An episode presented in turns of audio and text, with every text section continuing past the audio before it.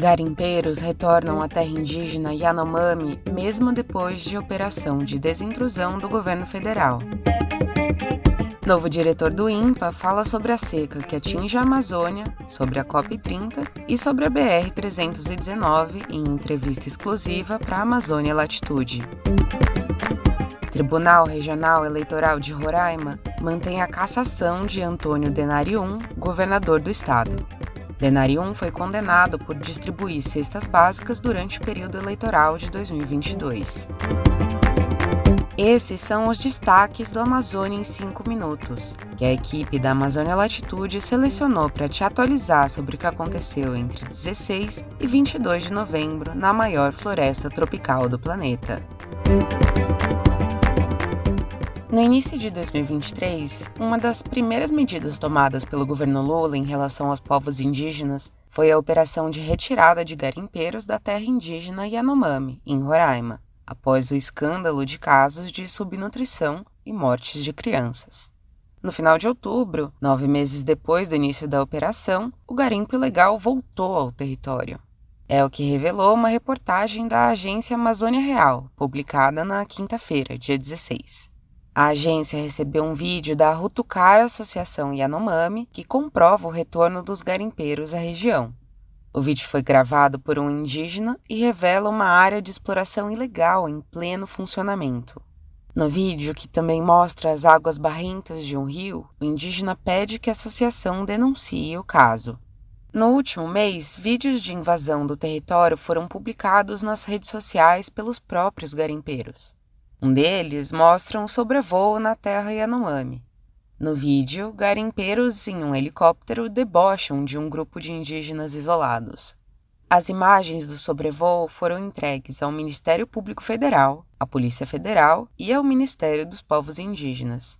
Mas, até o fechamento desta edição do Amazônia em 5 Minutos, os órgãos públicos ainda não haviam se pronunciado sobre o caso.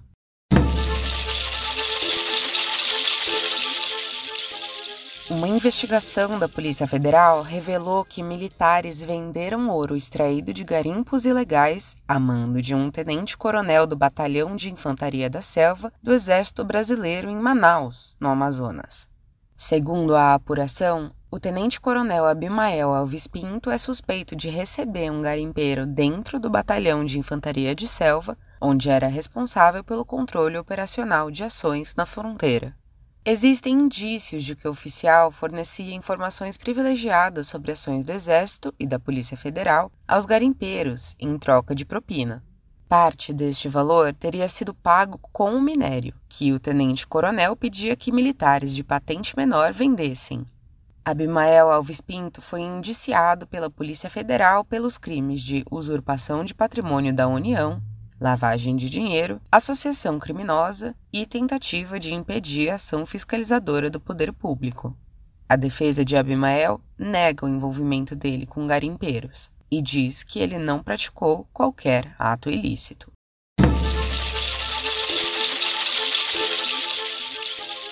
Na terça-feira, dia 21, o Tribunal Regional Eleitoral, o TRE, de Roraima, decidiu manter a cassação de Antônio Denarium, governador do estado.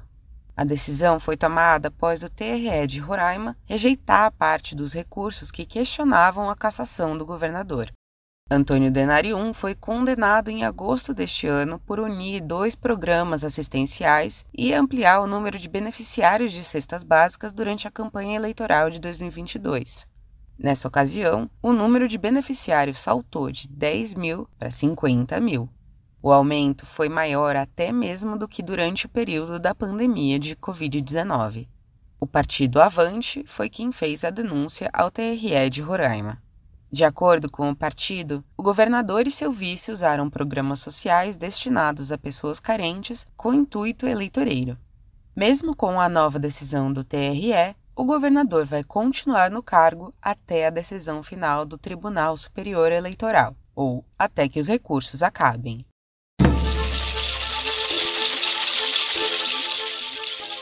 Nesta semana, Henrique Pereira, o novo diretor do Instituto Nacional de Pesquisas da Amazônia, o INPA, concedeu uma entrevista exclusiva à Amazônia Latitude. Henrique Pereira foi nomeado no dia 14. Ele assume uma das principais instituições científicas da Amazônia que enfrentou precarização e cortes de orçamento nos últimos anos. Na entrevista, o novo diretor do INPA falou sobre a situação do Instituto e sobre temas como a COP30 na Amazônia, a estiagem que afeta a região e a pavimentação da BR-319, que liga Manaus, no Amazonas, a Porto Velho, em Rondônia. Em relação a esse último tema, Pereira foi enfático.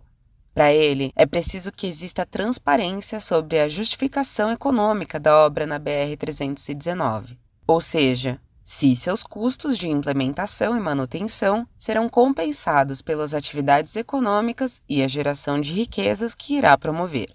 O diretor do INPA também destacou que pretende levar o conhecimento científico para as escolas e dar mais publicidade aos resultados de pesquisas realizadas nos laboratórios do INPA, terceira organização do mundo que mais produz conhecimento sobre a Amazônia em termos de publicações científicas.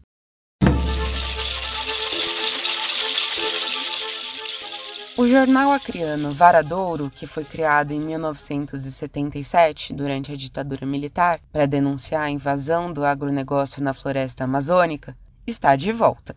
O Varadouro foi um jornal que fez história no Acre sendo lido e distribuído inclusive por Chico Mendes até 1981, quando foi encerrado.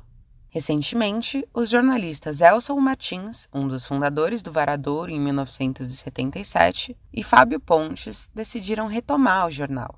Agora, o Varadouro é um jornal online que pode ser acessado pelo site ovaradouro.com.br.